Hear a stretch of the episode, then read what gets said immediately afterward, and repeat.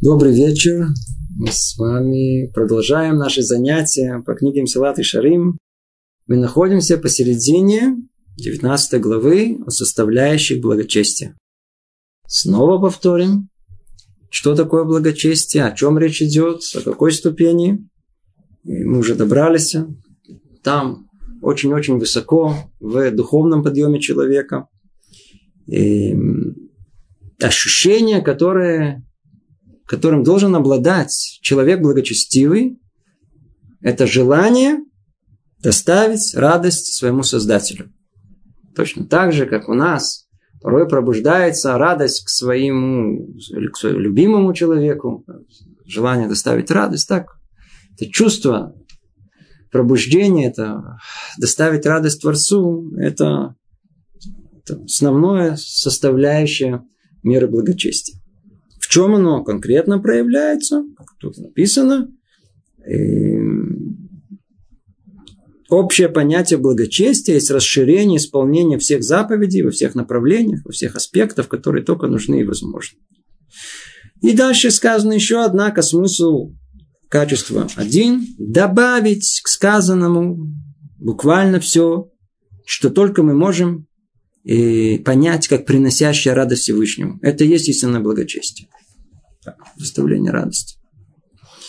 Ну, конкретно, чем можно доставить радость Всевышнему, чтобы в этом мы не догадывались, и не по интуиции, и не по догадке все это было, а по сути, говорит нам Люцатом, составляющих благочестиях, их три, этих составляющих. Первое, в самом действии, в самом действии, что имеется в виду, это исполнение заповеди. Мы, есть заповедь между человеком и человеком между человеком и Творцом. Там тоже есть, как это проявляется, мера благочестия. А мы с вами находимся во второй составляющей. Это в образе действия. Что за образ действия? В страхе и любви перед Творцом. Тут мы находимся. Страхе и любви перед Творцом. Эм... Два главнейших два, два, два столпа истинного служения, без которого ничего не имеет смысла. Это страх и любовь. Мы говорили о страхе два занятия назад. На прошлом занятии мы начали тему любви. Как вы понимаете, нельзя ее закончить за один раз. Очень обширно. Мы продолжим и, в этот раз. Итак, любовь. Из чего состоит эта любовь?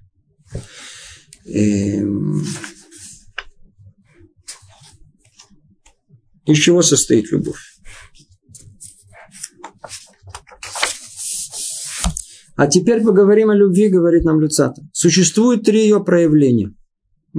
Прямо тут же на месте мы видим, любовь это не понятие, некое общее, которое очень абстрактно описывает наши чувства, а есть в любви составляющие.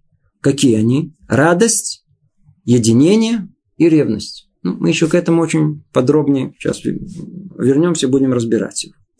И дальше сказано, повторим прошлое занятие, смысл любви в том, что человек жаждет близости к Всевышнему, жаждет, стремится к его святости, так как другой стремится к предмету сильной страсти. Ну, как человек бежит, угорелый за деньгами, за удовольствиями, за то, что нам ясно и понятно, за какой-то новой вещичкой – ну, с, тем же самым, с той же самой страстью внутренней накалывает души, желание добиться этого, ну, что, по подобию, чуть понять, как надо бежать за Творцом, и что есть любовь перед ним.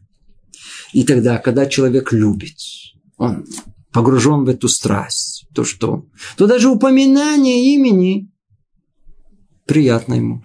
Все приятно, все приятно. Один страстно любит музыку. Только скажите слово Бетховен. Знаете, уже приятно. Другой любит карты. А вы скажете король. У него сразу в голове, там, я знаю, король. Каждому свое.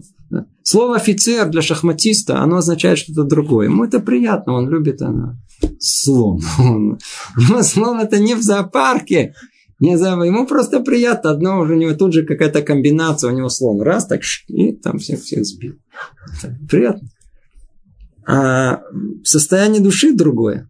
Любовь это что-то порождает в душе человека, что-то очень глубокое, оставляет глубокий след и упоминание его имени, прославление его, занятие его второй, занятие его второй, человек дрожит. Постижение его божественности действительно становится для него радостью души. Радостно, по-настоящему. По глазам видно. Глаза блестят. Наслаждение.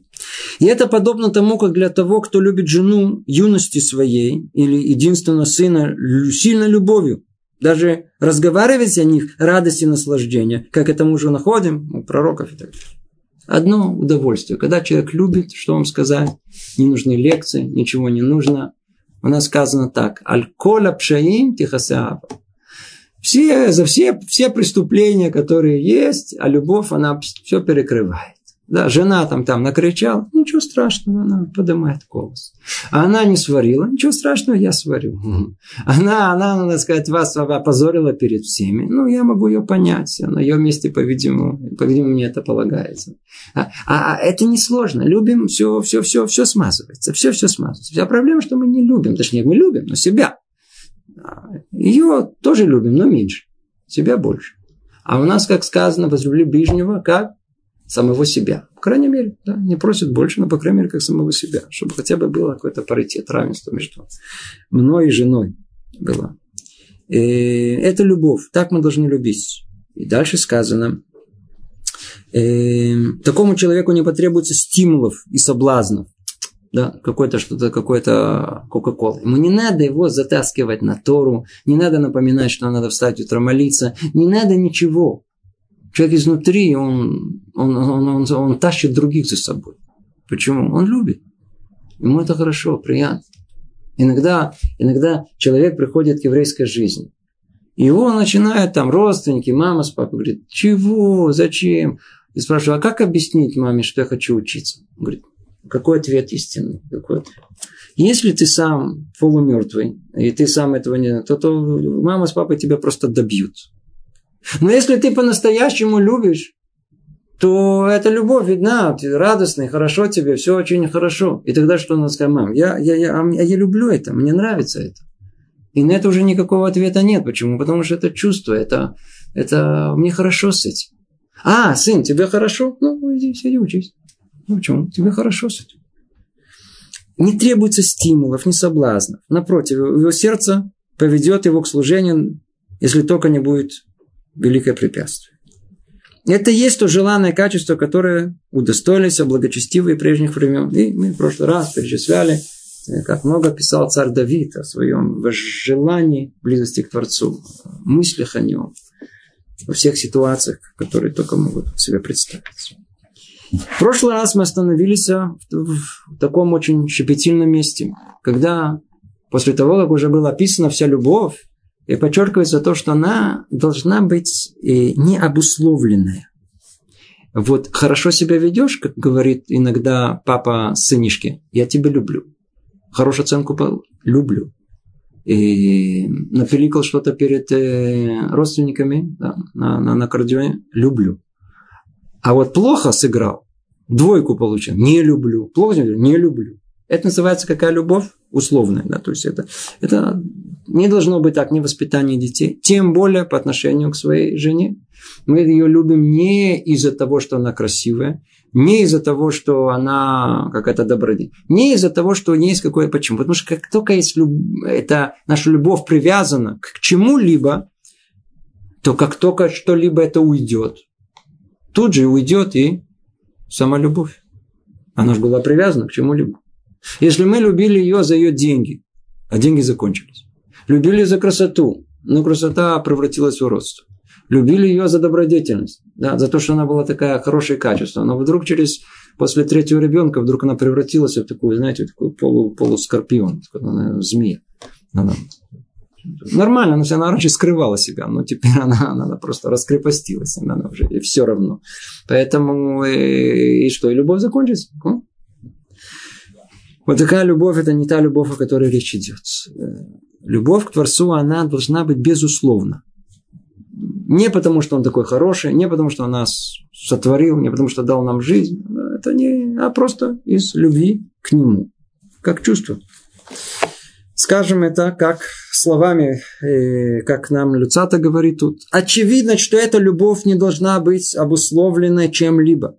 Нужно любить Всевышнего не за то, что он несет нам добро, богатство, удачу, а так, как любит сын отца, любовью естественной, инстинктивной, которой принуждает сама природа. Как говорит Писание в книге Дворим, ведь отец, ведь он, отец твой, обретший тебя. Это должна быть естественная любовь. Как у сына по отношению к отцу. Папа может быть такой добренький, папа может быть очень строгий, но он папа. Мы не выбираем. Папа у нас есть папа, все, на этом все заканчивается у нас. Любовь к отцу, она безусловна. Несмотря, что он иногда может на нас накричать. Может нас иногда там. Но, когда он, например, нас э, проуч, хочет проучить и наказывает нас, и мы сопротивляемся и кричим, и плачем, то при этом мы понимаем, что мы плачем и сопротивляемся чему? Наказанию. Неприятно, но не саму папу. Там, где забота души, мы понимаем, что папа хочет нам в конечном итоге добра. Воспитать нас, мы не обузданы, хочет нас в рамки какие-то поставить. И это прообраз отношения отца, э, любови сына, э, прообраз э, любви сына по отношению к своему отцу.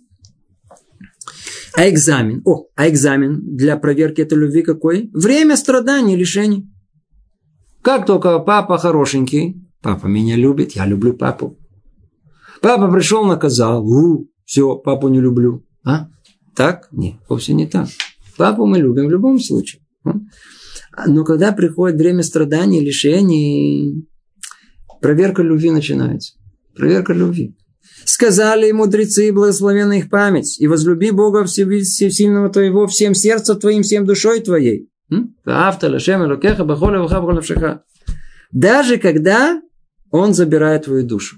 Даже когда мы видим, что мы на грани смерти, тем не менее мы любим Творца. Тем не менее мы любим. Это не конец света. Мы знаем о том, что это из его любви перед нами, а не по другой причине. И всем достоянием твоим, даже всем имуществом твоим. Иногда человек, он любит Творца, все отлично, столько времени, сколько удача сопутствует ему. А как только пошло, как у нас в народе, невезуха. Да, забыл, ж хорошего делал. Неужели Творец такое может позволить такому человеку, как я, уже третий раз начинает дело, и ничего не получается? Как только у нас идет что-то не то, вдруг вспоминаем Творца. Идет хорошо, помним только самого себя тоже приписали себе, я, да, я, все, у меня все получилось. Как только что не получилось, за что? Почему? Я что такое сделал? Естественно, что это на уровне еще там под этим, под, под праведниками. А потом идут праведники, а тут уже благочестие. На уровне благочестия тут вообще уровень совершенно другой, что тут должно быть. Эм, страдания и лишения в этом мире не должны создавать препятствия и трудности для любви. Человек должен усвоить две вещи. Какая? О чем речь идет? Речь идет, что ну, мы любим Творца, все очень хорошо. Столько времени, сколько он добрый с нами. Здоровый. Отлично. Вообще, когда человек здоровый, вообще не замечает, что он здоровый. Спасибо даже за это. Почему? Я здоров. Хотя, как вы понимаете, истинное состояние, оно наоборот. Тот факт, что человек здоров, это просто чудо. Я надеюсь, все вы видели э, медицинскую энциклопедию. То есть, сколько есть возможностей быть больным. И несмотря на это, человек здоров. Это, это чудо чудес, что он здоров. У ничего не болит. Сколько частей есть, все работает. Это Поэтому сколько времени, сколько он здоров, он не замечает, что он здоров. То, как что-то одно, а почему, за что, болит что-то уже. Это он заметил, что у него есть почки, он заметил, что у него желудок есть, он сейчас пальчик. Раньше не замечаем это. И как только приходит лишение, страдание, любовь закончилась, она не должна закончиться. На уровне благочестивого человека для него это он понимает о том, что, что он понимает. Он понимает, как тут дальше будет сказано, о том, что, э, как, знаете, милосердная сестричка подойдет к нам. У меня пальчик болит. Мы с Яна, рад. Какое то милосердное, почему ты тут не можешь в другом месте покопаться? Он говорит, нет, я в этом месте, почему? Тебе же тут болит, я тебе должен помочь тебе, иначе пальчик отрежем. То есть мы понимаем о том, что она хочет нам добра, несмотря на то, что делает нам больно. Это прообраз просто понимания, когда же приходит беда, надо быть чуть-чуть спокойнее, да, то есть более хладнокровно эти страдания эти принять. Они все практически исключительно для нас, для добра. Мы не видим всю картину, мы не понимаем, что за этим стоит. И только воля Творца знает и понимает, что за этим кроется. Поэтому мы должны доверять о том, что даже страдания и лишения в этом мире – когда мы потеряли имущество, даже когда мы стали, не дай бог, нездоровы, конечном итоге это все для добра, которое у нас есть. И сейчас мы увидим, как это сказано дальше, более э, в открытой форме. Снова повторим. Однако, чтобы страдания и лишения в этом мире не создавали препятствий и трудностей для любви, человек должен усвоить две вещи. Первая из них доступна разумению каждого, а вторая лишь мудрецам, владеющим глубоким знанием. Что есть первое? Первое – это то, о чем сказали наши мудрецы. Все, что делается небесами, к добру. Все, что в мире происходит, э, к добру. Ничего плохого к злу. Эта тема глубокая сама по себе. Конечно, мы ее разбирать не будем. Она достойна многих занятий, чтобы точно понять и уяснить, как устроен этот мир, чтобы понять, что в мире зла вообще нет. И все, что нам кажется зло, на самом деле это добро. И, но мы, как простая вера нашего, должна быть состоять в следующем. Мы видим, что случилось. Хотели, чтобы приняли на работу, и не приняли. Ну, для добра это. Человек пошел, споткнулся, упал, попал в больницу, перелом. Да, для добра это. Отлично, меня спасли от чего-то другого. Видите, оделся мелким испугом и всего лишь переломной рукой. А могло быть гораздо хуже. И во всем остальном. Так, проиграли с девушкой мечтали они, все нормально, все, она уже все-все-все. И, знаете, как сорвалась с крючка в последний момент, потерял. Теперь человек, он в ужасе, ва И она говорит, как я потерял, ходит унывший. Что ты ходишь унывший? Скажи тысячу раз спасибо, что ты вообще не вляпался. А после этого я не знаю, что могло бы случиться. Скажи спасибо. Скажи спасибо. И так во всем остальном. То есть первое это то, о чем сказали наши мудрецы. Все, что делается небесами, к добру. Обратите внимание, не все, что делается самим человеком к добру. Да? Человек сам сделал, наделал себе такие-такие деяния, что он знает после этого, как выкрутиться. За этого это не обязательно к добру. Человек делает себе к злу, как правило.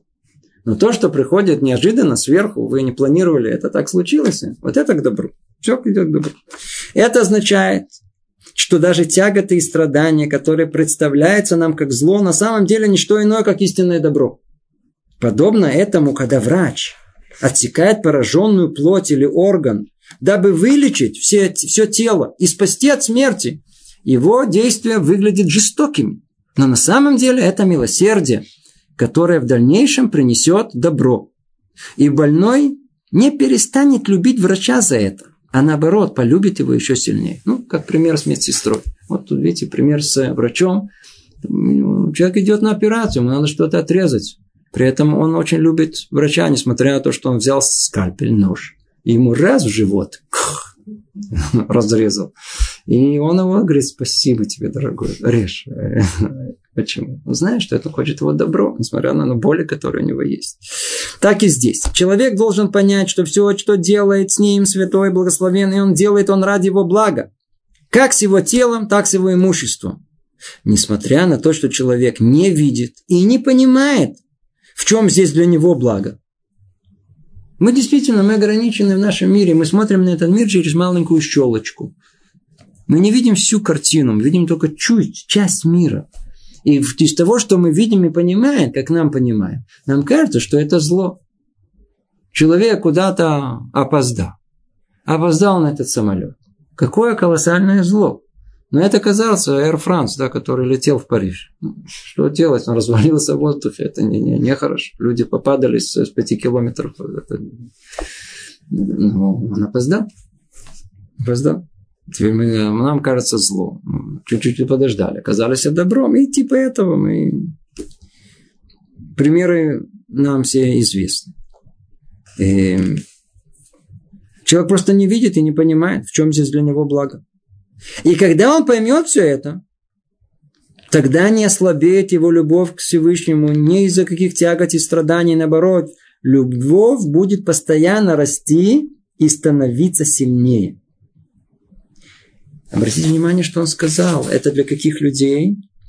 Первое из них доступно разумению каждого. То, что мы сейчас сказали, видите, это разумению каждого. Каждый из нас может понять, что в конечном итоге наше познание ограничено. И то, что нам кажется зло сейчас, оказывается, переворачивается как добро через какое-то время. Мы не знаем, что хорошо, что плохо. Мы исходим из того, что все, что приходит от Творца, все для добра нашего. А вот вторая, сейчас мы не скажем, только для мудрецов, владеющих глубокими знаниями. Оказывается, есть еще, еще одно понимание страданий, которые мы можем испытывать. Однако владеющий истинным знанием не нуждается даже в этом объяснении. Ему не надо знать о том, что все для добра, ибо им не пристало думать о себе вообще. У нас все, мне хорошо или нехорошо я счастлив в семейной жизни? Или я несчастлив? Мне эм, на работе хорошие условия выдали, нехорошие. Я сейчас хорошо поел, нехорошо поел. Все крутится вокруг меня, я, я, я, я, я. Поэтому, естественно, когда нам пристукнуло что-то по голове, то надо думать о том, что то, да, я все время хочу, чтобы мне было добро, и это зло тоже добро на самом деле, я просто еще не знаю. Так мы должны себя успокоить на первый взгляд. Но это для каких людей простых, как мы. Но есть люди там, наверху, повыше, которые для них это... Им не пристало думать о себе вообще. Какая тут проблема есть, какое зло? Ничего нет. Не о себе не думают. Все их молитвы только о том, чтобы увеличить славу имени Его и доставить Ему радость. Их мысли только о Творце как любящий человек, любящий парень, который влюбился, знаете, как он вообще он не замечает, что может работать с утра ночи устать, пораниться, он не замечает даже это, не замечает. Он не о себе думает. И чем выше перед ними препятствия, то есть больше проблем, больше страданий, чем больше требуется усилий для их преодоления, тем больше укрепляются их сердца, и тем больше это приносит им счастье возможностью показать силу своей веры. Все наоборот. У нас как только какое-то препятствие, как только какое-то страдание, да, это для, для добра. Это для добра Тавры сделать. Но такое, такое, мне такое сделать, мне положено. Для добра, убеждаем, для добра. Все убедили себя. Чем больше страданий, тем больше надо убеждать, тем больше еще иди страдания от убеждения, от понимания. Есть люди, которые способны на это. А тут совершенно по-другому, наоборот. Чем больше препятствий, чем больше каких-то не, не, не то, они рады этому. Они рады этому. На что это под? Это подобно полководцу, известному своим мужеством, который всегда выбирает труднейшее сражение – дабы победой доказать свою силу. Э, где мы вообще находимся? А поймите, где мы, где вообще, чем мы тут сюда добрались, я даже не знаю. Я помню, в юношеском возрасте у нас было, сейчас вдруг вспомню, знаете, если вспоминаешь, надо... Молодые парни, рожки чешутся. Они хоть хочется подраться, что-то задеть, кого-то, какую-то силу. И я помню, какое-то было, куда-то поехали в лес. Большая-большая компания, человек 20, и говорит, давай будем драться один на другого. И интересная вещь. Значит, сначала прятались, игрались, как я знаю, какая-то игра была какая-то, я уже не помню, какая-то игра, а потом надо было друг друга, значит, побить. Да, такое скромное было, не так, чтобы сразу это прибить с кровью, но, по крайней мере, там побороть, я знаю, там типа это. И что оказалось? Были из, из ребята, которые вначале так хорошо прятались, а, что когда уже началась заваруха, они к концу, когда уже разбор кончался, они прибегали. Что тут? Кого? Кого что-то? А уже, уже все, все закончилось.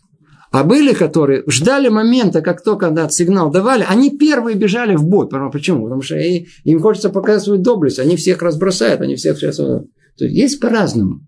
Одни, которые, как только свистнут, спрячутся. А другие первые ринутся в бой. Так и тут. Есть, которые услышат о трудности, тут же убегут, спрячутся. Не надо, подальше. А есть, а, трудность где? Тут, в этом месте. Все, первый побежал туда, с этим бороться. Почему? Я проявлю там больше свою доблесть, свою отвагу. Человек сильный. Какой-то, знаете, вот, там, карате, не знаю, Геракл какой-то, я знаю, культурист. И вдруг, как его никто не знает, никакой драки нет, ну ничего нет. Он сидит, его все пощупали, ну и что, ничего нет, не, не проявится или ничего. Его никто по-настоящему не боится. Да. Он видит о том, что, ну, ну, не в Как только что-то было, что-то он говорит, ну, туда, и туда побежал. О, о, сейчас те все вокруг него хочешь зашибся. Так и люди благочестивые. Те самые истинные мудрецы. Для них трудности наоборот. Это только радость. Это вызов. Теперь я могу построиться у себя еще больше. А, послал мне Творец проверку еще больше. Тут, не, по-видимому, не сказано, а, а, а, а, царь Давид, он искал испытаний. Это нельзя делать. На уровне благочестивого это он поступал как положено. Нам не надо искать испытаний. Не дай Бог. Не пройдем точно. Царь Давид не пройдем. Мы тем более не пройдем. Но когда Творец посылает нам, нам хватает вот так того, что нам посылает. Не дай Бог, чтобы мы еще не искали. Надо достойно это пройти. Достойно не убегать от трудностей, а научиться их преодолевать. При этом знать, когда трудность приходит, и это хороший-хороший совет, даже не людям благочестивым. Мы говорим там наверху, верно, но нам просто в жизни это очень сильно пригодится. Просто знать. Когда пришла трудность, не пугаться, не поднимать руки, не прятаться, а вместо этого сказать, как здорово, что Творец меня не забыл. Он меня не забыл. Я эту трудность пройду. Ничего страшного. Тяжело будет. Но зато, если мы вспомним потом всю свою жизнь, то мы будем что вспоминать? Все те минуты, когда нам было, знаете, комфортабельно, релакс, знаете, хорошо, сидели, да, смотрели, что-то ели. Мы это помним. Семечки лускали, помним. Пиво пили, помним. Ничего не помню. А что помню? Мне было тяжело. И я выдержал это. И несмотря на это, вот, вот это тяжелые минуты жизни, это единственное, что мы помним. По-настоящему. Это строит нас.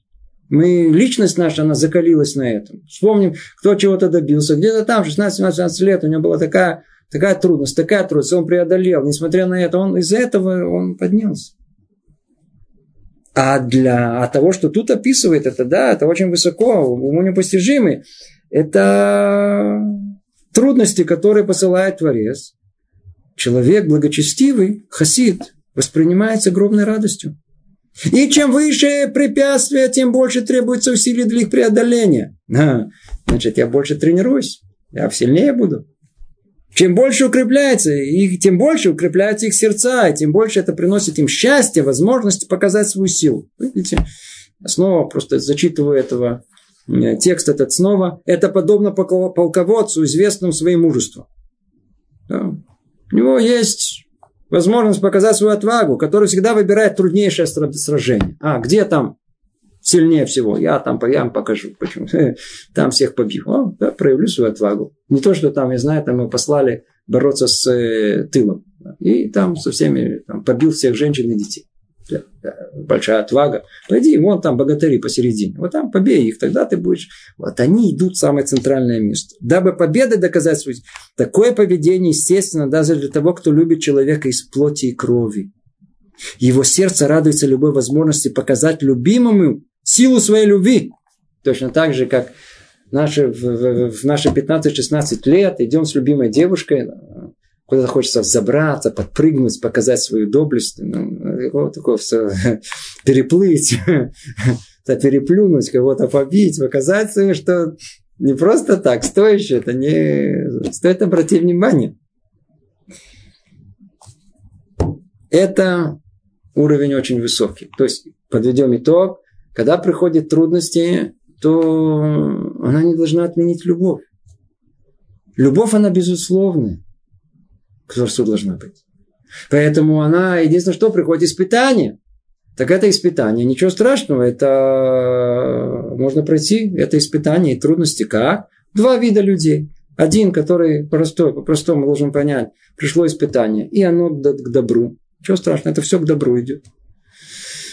А для людей повыше, которые понимают, наоборот, они все это видят с точностью да наоборот. Чем больше трудностей, тем лучше.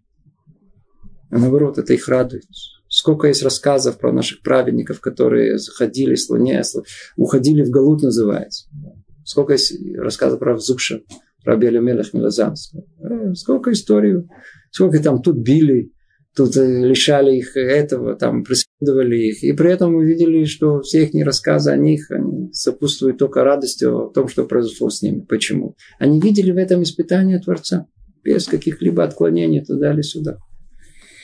Такое поведение, естественно, даже, даже для того, кто любит человека из плоти и крови. Его сердце радуется любой возможности показать любимому силу своей любви. Ну, а теперь поговорим о разных уже упоминавшихся выше проявлениях любви. Ну, мы сейчас дошли, наконец-то, мы сказали, ну, три составляющие, которые есть любви, пришли к такому самому интересной части. Что такое любовь? Давайте сейчас разберемся по сути. Три проявления. Единение, радости и ревности. Что такое единение? Единение означает, что сердце человека должно прильнуть к Всевышнему он так, что человек перестанет обращать внимание на что-либо, кроме него. Слышали, что сказано? Что такое двекут? Слово двекут тут переведено как единение. Есть такое у нас слово деви, клей. Приклеить, стать единым целым.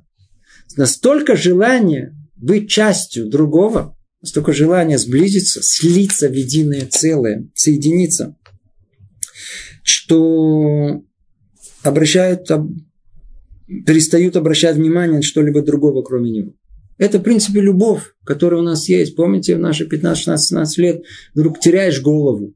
Кроме мысли о ней ничего нет. Желание полностью быть с ней, с ней, только с ней, с ней, думать о ней, о нем, о нем, о нем, о нем, никого нет. Все проображ. Только одни мысли. Об этом иносказательно говорит царь Соломон в притчах. Тара как лань любимая, серна, источающая красоту. Видите, как сказано? Груди ее напоят тебя всегда. Любовью ее будешь опьянен постоянно. Ну, не будем ходить в более э, в выяснения, более подробные описания, которые дает царь Соломон. Но тут находится понятие любви. В принципе, тут это настоящая любовь. Мы все время крутимся вокруг да около. И, и правильно делаем, что говорим о том, что нужно давать, и постепенно мы соединяемся, и надо думать о другом. Но на самом деле там наверху истинная любовь это то, что тут сказано. Это потерять голову. В самом деле, в самом деле это, это, это, это утонуть в чувстве желания стать единым целым, соединиться, уединиться, не думать ни о чем другом. В принципе, это существует в природе. Есть такое уединение, когда человек теряет полностью контроль над собой, который полностью... Это и есть единение. И сказано в Талмуде так, в трактате Рувин, сказали Раби Лезере Бемпдати, что он сидит и занимается тарой в нижней части цепори, а его ляные одежды брошены в верхней части цепори. Ну, для нас, простых людей, бы это, знаете, такие чудаки. Есть люди, которые такие увлечены чем-либо, настолько увлечены, что они не обращают внимания, что вокруг них происходит. Раби Лязар Бембедат, он э, занимался продажей, куплей, продажей. На рынке продавал что-то. Но его любовь к Таре была настолько велика, что вообще он где-то, он попал в другое место, он не заметил, как он вообще сидит в другом месте. У него его торговая эта баста, где он продает э, рынок, ну, э, торговая точка, она где-то в верхней части, а он сидит э, он сидит в нижней части, а его льняные одежды, которые он продает, брошены в верхней части цепой. Он не замечает даже. Постоянно находиться в такой близости к Создателю означает достичь в этом качества совершенства.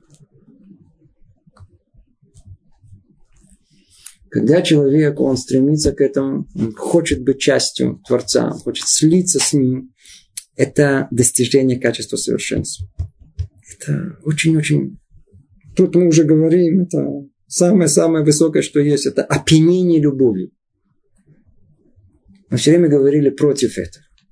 Но это на уровне праведности. Мы для простых людей. Почему? Потому что у нас эти не качества неестественным образом. Поэтому надо очень контролировать их. Но как только мы взбираемся там наверху, и душа наша чиста, то вот тот прообраз потери головы, он правильный. Так и должно быть. Это опьянение от любови, это желание слиться, желание быть частью. Вот такая любовь должна быть к Творцу. Однако, если обычный человек любит Создателя, говорит нам Рамхат, то он должен постигать такой близости, по крайней мере, в час служения. Ну, в принципе, как говорит царь э, Давид, как он сказал, «Шив тебе бейт Ашем, коля мехая». В принципе, он хотел бы находиться в доме Творца всю свою жизнь. Э, вообще не выйти оттуда. Как двикут в желании уединиться с Творцом. Но это, это только самый великий, это царь Давид. Но люди благочестивые, может быть, чуть-чуть ниже. А по крайней мере, в момент служения Творцу. Как, например, в молитве. Когда он вообще ничего не чувствует вокруг себя, ничего не существует. Сказано в Иерусалимском Талмуде, Раби Ханина Бендоса стоял и молился. Подошел к нему и подползла к нему змея и укусила его. И Раби не прекратил молитву. Его укусила, а он продолжает молиться. Спросили его ученики, учитель, разве ты не почувствовал укус? Ответил им, а? Разве приближалась ко мне какая-то змея? Я ничего не заметил. Из-за того, что сердце было сосредоточено на молитве, я ничего не почувствовал даже. А истинная любовь, истинная возможность слияния, когда человек погружается, она просто все остальное от него уходит. Известная история про Рогачева. Слышали про эту историю? А, а Гаон Рогачеру его звали а гениальный человек, который был невообразимо гениальным человеком. Тяжело его представить, его гениальность даже. Однажды мы должны были сделать операцию. Речь шла, это было в 19 веке. Ему хотели дать усыпляющее средство. Он сказал, что я не согласен. Почему он перестанет думать о Творце и работа его остановиться, он не хотел этого.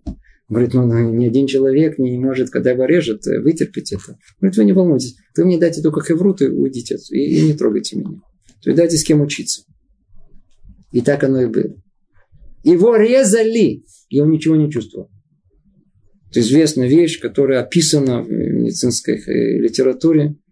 Когда человек сосредоточен, сосредоточен всеми своими силами в чем-либо, причем участвует в этом сила под названием любовь, то он вообще не обращает внимания, что-то с ним происходит. Все нормально. Поэтому мы видим это, как Раби Ханина Бендоса его укусил. Укусила его гадюка, змея. И умерла от этого. А он даже не почувствовал. Он даже не почувствовал, почему. Потому что он был давук, который был приклеен к нему. Поэтому тут сказано о том, что вот этот уровень, этот любви, ну, если не всю свою жизнь и постоянно, то, по крайней мере, в моменты служения. И множество раз Тора предостерегает об обязанности такого единения. Как сказано, э, любить Бога Всесильного вашего и соединиться с Ним. Так сказано в книге Дворим. И с Ним соединишься, там же, и с ним соединитесь там же. То есть он приводит самые разные цитаты с разных мест. Убо титбак, убо титбекун. Постоянно э, Машера Бейну обращается к народу Израиля о том, что основное стремление наше должно приклеиться к Творцу, стать единым с ним. И Давид, царь Давид сказал в псалмах, «Прилепилась к тебе душа моя». Вот это титбекун, вот это девик, вот это желание приклеиться, быть частью. А смысл всех этих стихов один. Это единение. Когда человек привязывается к Всевышнему так, что не может не только расстаться с ним, но и даже отдалиться от него немного. Это желание быть вместе. Постоянно, постоянно. Как у любого любящего человека. Сказали мудрецы, сказал Раби Шимон бен Лакиш, тремя разными словами выражается святой благословенен он свою любовь к Израилю. Уединение, стремление и влечение. Сейчас мы входим еще поглубже в понимание, что такое любовь, что такое двикут. Вот это то самая любовь, о которой мы говорим. И вот странная вещь, которая, надеюсь, вы все знаете Тору, знаете содержание, откуда вообще мы учим любовь. Совершенно из другого места, где мы только можем себе представить. Снова говорит нам Раби Шимон бен Лакиш. Он говорит так. И тремя разными словами выражает святой благословен он свою любовь к единению. Или свою любовь к Израилю. Единение, стремление, влечение. И мы учим их из истории о Шхеме, сыне Хамора. Ну, ничего себе. Есть история очень неприглядная. Когда сыновья, единственная дочь нашего праотца Якова, они приходят к городу Шхему и описываются там, как дочь Дина хотела ну, посмотреть, как живут в городе другом. Знаете, ну интересно, география другая, да, национальные одежды, все по-другому. Девушка хотела чуть-чуть посмотреть. И вот Тице Дина вышла. После этого у нас много что есть сказано о скромности женской, чтобы они не выходили. А Дина вышла. И как только она вышла, она была девушка привлекательная, ее заметил Шхем, сын Хамора. Хамор, э, не будем переводить, что это значит, он управлял этим городом Шхемом. И вот он ее увидел, и так как он был сын Хамора, то он прямо, так сказать, со своими желаниями ослиными, прямо, так сказать, прямо их осуществил на месте. Да. И она кричала, но никто ее уже не слышал. Совершенно для нас вещь непостижимая описание этого насилия, которое было э, над дочерью Якова. И впоследствии мы знаем, чем все это закончилось. Но интересно о том, что наши мудрецы учат о любви из насилия. Почему? Почему так? Потому что дальше описывается три слова, которые употребляются в э, описании того, как после того, как этот Шхем, сын Хамора, изнасиловал Дину, после этого сказано о том, что и э, он хотел быть вместе с ней. Он хотел жениться на ней. Он не мог терпеть, что она не с ним. И там употребляются слова двика, хашика, хафица. В переводе, что это есть три составляющие, которые мы с вами сейчас э, упомянули. Единение, стремление, влечение. И все они описываются в этом э, описании того, что произошло с Диной из э, Хамур. То есть три упомянутых слова в оригинале это двикут, хешек, хефец. Двикут, хешек, хефец кто знает язык Торы, для него это очень многое говорит. Они, эти слова, близки друг к другу, конечно, в контексте. Однако есть разница между ними. Давайте попробуем разобрать. Двекут – это буквально это близость. близость. И, эм, то есть, что это такое? Это состояние души, когда она относится к Всевышнему как часть к целому. Другими словами, это понятие описывает степень близости в самый момент близости. Любовь в момент высшего проявления любви. Это двекут. Единение. Вместе. Это первый из трех слов. Используем для выражения любви, которое мы видим в истории Шхем. И историю с Диной. И как там сказано? И приклеилась душа его к Дине. Вот там сказано двика. А душа этого Шхема, сына Хамора, приклеилась к Дине. То есть после того, как произошло насилие, после этого произошло о том, что его душа приклеилась. То есть его отношения начались с насилия, но результатом было о том, что душа приклеилась к душе Дини. То есть в момент физического единения возникло и единение духовное. Единение духовное. В принципе, это зарождение любви, истинной любви. То есть двекут есть максимальная близость, единение, причастность, то есть ощущение единства, целостности с предметом любви. Это двекут. Д вместе. Теперь есть хешек. Мы это слово знаем, делать бы хешек, сделать желанием таким хешек. Хешек – это стремление, жажда. Да, когда человек делает с огромным желанием. Это проявление любви в состоянии разлуки, отдаленности от предмета любви. Откуда мы это учим? Там же сказано по поводу этого хамора. И говорит хамор, и к, обращается к братьям Дины и говорит, душа сына моего Шхема жаждет дочерей вашей. И хафеца, там он употребляет хафеца, он, она, он не с ней, но он хочет ее, он вожделает ее, он жаждет дочери вашей. Слово хефец. Это то есть слово хефец, что оно означает? Желание, влечение, такая жажда. И этим именем Рамхаль описывает проявление любви в виде радости и наслаждения. То есть это возникновение в действиях, которые э, сами по себе не являются близостью, тем не менее, имеет отношение к предмету любви, например, в действиях, направленных на удаление препятствий между любящими, как мы видим у Шхема. То есть, и не медлил юноша сделать э, это обрезание. Помните, для того, чтобы быть с Диной, он даже согласился пойти на обрезание. Почему? Потому что жаждал дочери Яков. Так и тут. Суть заповеди, как мы видим ранее, это удаление препятствий между человеком и Всевышним радость, которую человек должен испытывать при этом, если он действительно любит Всевышнего и жаждет близости с ним. Вот это и называется хефец. Хефец. Устранение препятствий. А, что, она еще не со мной? А что мешает? А, это мешает. Все, я перепрыгну. Что нужно? Обрезать? Обрежу. Что, все, что она хочет, все делай. Почему? Они, они хафецпа. Я, я вожелаю ее. У меня есть куда... Вожелаю ее. То есть мы видим, это второе составляющее. Третье. Эм, любовь человека Всевышнему должна проявиться, как мы сказали, в трех основных формах. Во-первых, как ощущение единства, причастности, то есть полного единения в момент близости, слияния. Во-вторых, стремление к этому единству час разлуки. И в-третьих, как радость и наслаждение от всякого занятия, связанного с Всевышним. Это уже третье слово, э, которое мы употребляли это эм, хефец. То есть есть двекут, есть хешек, есть хефец. Хефец – это с радостью.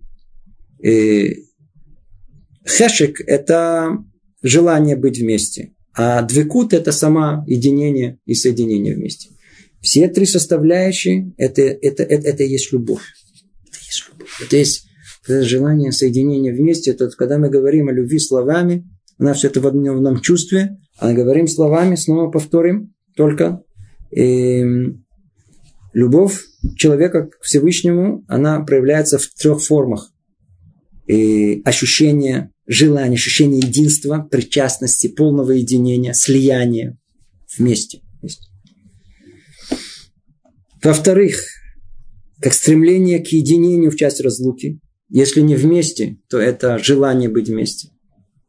Желание быть вместе. В-третьих, как радость наслаждения от всякого занятия, связанного со Всевышним. То есть изучение Торы, исполнение заповедей. Все это доставляет радость. Все это доставляет радость. Эй, как много из этого можем выучить. Нас спрашивают, я встретился с девушкой, стоит жениться, не стоит. Как проверить чувства? Ну, все написано. Как проверяю? Вот проверяю чувства.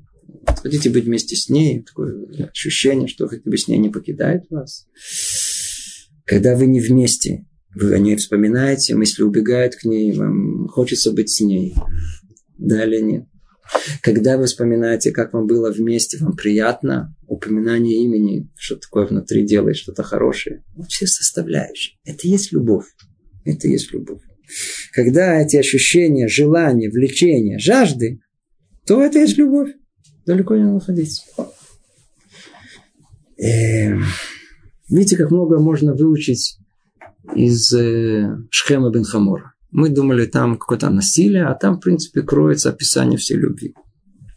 Это есть важнейшее проявление любви, то есть упомянутые стремления, единение, радости, наслаждения, которые любящий находит, занимаясь делами, касающимися его любимого. Это первое. Это первое, мы сказали, называется двекут. Двекут. Это присоединение. Вот этот двекут, в принципе, основная составляющая любви – это слияние, единство, быть вместе. Как мы, это основное определение, которые были. И его все составляющие мы тут уже тоже разложили на три, еще на три, мы их перечислили. Теперь, второе проявление любви – это радость. То есть, из трех ранее упомянутых аспектов – это радость. Говорили, человек влюбился. Мы не видим, что человек влюбился, и он такой грустный ходит, такой унылый, печаль. У него улыбка не сходит с лица. Радость в сердце. Почему? Влюбился. Любовь и радость синоним чуть ли не. Где-то вместе идут. Влюбился, радостно становится. И это важнейший аспект служения. Об этом предостерегает царь Давид. Служите Всевышнему в радости, пристаньте перед Ним с песнями, с восхвалениями. Точно так же, как молодой парень влюбился в девушку, хочется петь, как говорится, дифирамбы, как на гитаре играть, если он играть не умеет. Ну, ну, ну что-то такое, или включить какой-то что-то такое громкоговоритель с какой-то песней, что-то спели им, что-то романтичное, что девушке нравится, хочется с радостью, с улыбкой. Ни один парень не объяснялся в любви своей девушке унылым тоном. Я, кстати, знаю, кто да это сделал. Но это была их не последняя встреча. Я еще один знаю, которая она согласилась, что она видела, с кем она имеет дело. Но она несчастна уже. Не, не, она это помнит, не может ему простить. Много-много лет. Потому что он таким, да, и да, я тебя люблю. Заставил, выдавил из себя не простит. Не, не дай Бог. Огонь. Это надо, это бояться, как, как, как а, она, она хочет видеть, как, как радость исходит от парня, когда она объясняется любви к своей девушке. Радость. Единственное, что нам по отношению к девушке это понятно. Но вот что, служение Творцу, то есть исполнение всех мецвод, которые есть, если мы только на уровне благочестия, то есть мы истинно любим Творца, они должны быть с радостью, Ивду это Шемба Симха. Надо знать. Служить Всевышнему в радости надо. И еще говорит там же в псалмах, а праведники возрадуются и будут ликовать перед всесильным, и будут веселиться в радости. И еще и сказали наши мудрецы, присутствие Всевышнего снисходит на человека только в радости. О, видите, тут дальше мы когда-нибудь, может быть, будем говорить о э, Роха Койдыш. Известно, что у пророков, пророк, они никогда не могли получить пророчество, если они не находились в радостном состоянии духа. Поэтому иногда даже их должны были как-то радовать, играть на, на, на инструментах вокруг них. И для того, чтобы радостное состояние духа пришло, и тогда и спускается, приходит э, пророчество к ним. Это условие очень многого. Это не только условие любви. Любовь это девик, это, это, это клей. Любовь, она одно присоединяет к другому. Поэтому мы говорим, что нужно учить с радостью, слушать с радостью. Когда человек слушает с радостью, учит с радостью, то все приклеивается. Обратили внимание. Это все работает, как тут сказано. Есть двекут, есть, э, приклеивается все. Радость раскрывает сердце позволяет войти туда, это любовь, это, это радость. С другой стороны, любовь порождает эту радость. Когда любовь порождает радость, он с радостью он воспринимает все остальное.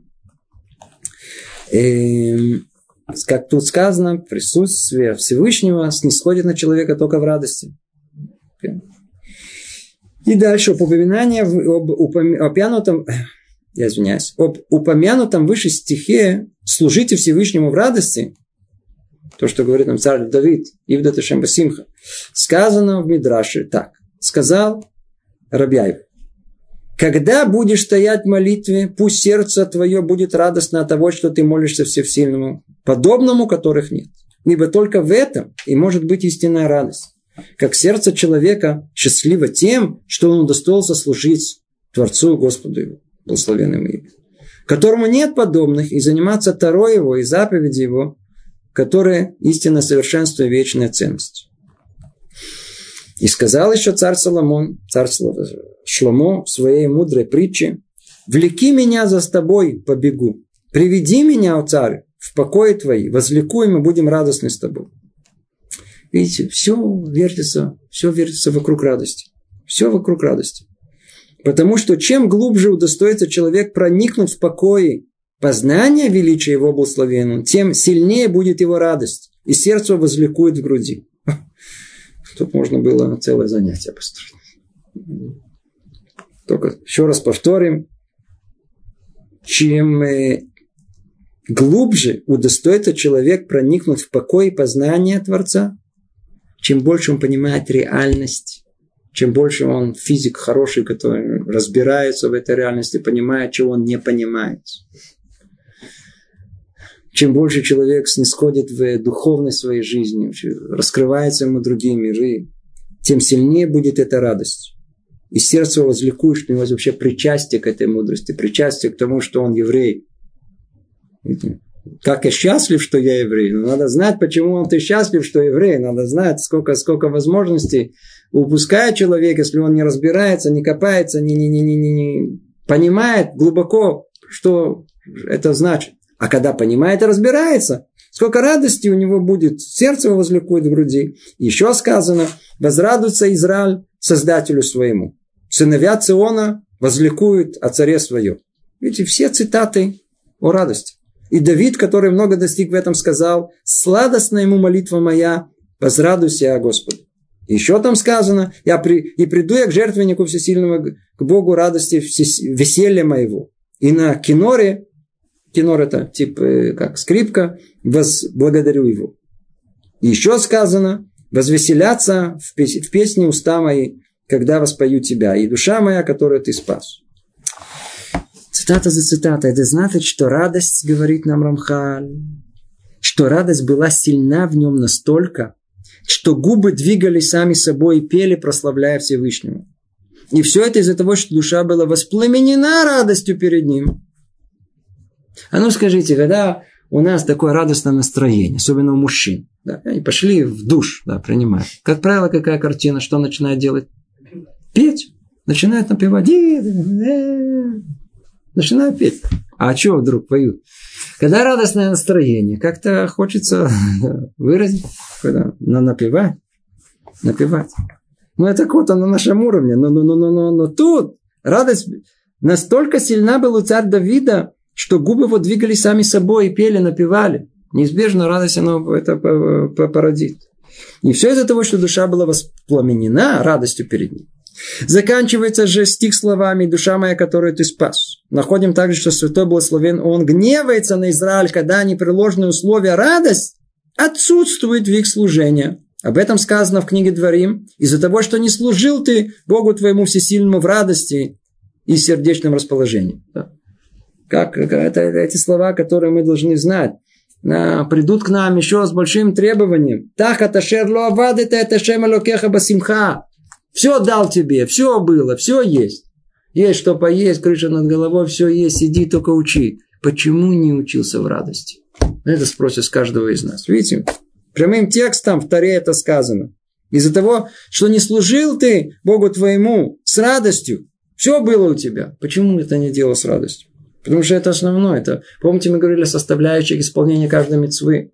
В деянии, словами, намерением, с желанием. И самый высокий уровень с радостью. Это есть, это совершенство исполнения мецвы с радостью. А Давид, видя Израиль, жертвующий на строительство храма и достигший столь высокой ступени, как мы говорили в служении в радости, молился, чтобы это доброе качество сохранилось в них, в народе Израиля не исчезло, чтобы все желание построить и сделать, все было в радости. Об этом сказано, а ныне народ твой, находящийся здесь, вижу я в радости жертвующих тебя. А Господь, Бог Авраама, Ицхака и Израиля, отцов наших. Сохрани навечно сокровенные мысли народа твой, направь сердца и к тебе. Снова и снова, что мы видим, это э, любовь, она неизбежно должна сопровождаться радостью. А человек радостный неизбежно способен исполнять и служить Творцу должным образом, как и то полагается. Это вторая составляющая. Третья, мы ее, к сожалению, не успеваем, но только начнем его, в следующий раз мы ее завершим. Третье проявление любви из трех упомянутых выше – это ревность. Что вам сказать? Любящий человек воистину, пусть он расстанется с спокойными ночами. Почему? Потому что ему, если он влюбился, ему придется не досыпать. А иди знай, если вообще сможет заснуть. Почему? Потому что она посмотрела, но не на него. Причем даже беглого, беглого одного взгляда было достаточно, чтобы получить бессонную ночь.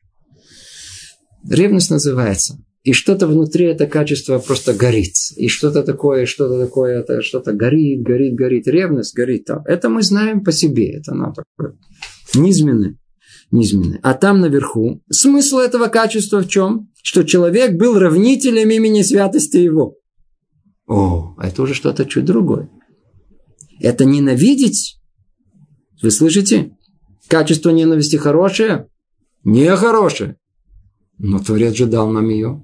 А все мы сказали в мире, но для добра. Все для хорошего. Значит, есть и пользование ненавистью для добра. Какое? Это, как тут сказано, ненавидел ненавидящих его, Творца, и старался подчинить их воле Творца во всем, в чем может так, чтобы исполнить службу его, расширилась его слава. Ну, к сожалению, э, придется нам э, тут остановиться, что время закончилось. Мы продолжим эту тему о любви, о великой любви, о настоящей, истинной любви в следующий раз. Всего доброго, привет из Иерусалима.